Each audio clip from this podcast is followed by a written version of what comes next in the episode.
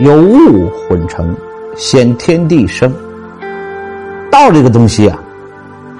它是在天地之前就浑然产生而存在的，啊，寂兮寥兮。你看这个寂寥，佛家讲叫做空，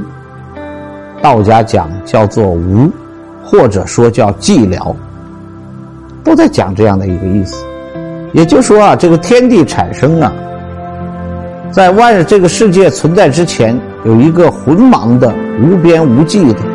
不可以名状的那样的一种存在的状态。感谢您的收听，现推出韩鹏杰老师精读《道德经》深度解析课程，获取课程请关注公众号 a b a m 六九六，回复“韩鹏杰”三个字就可以订阅课程。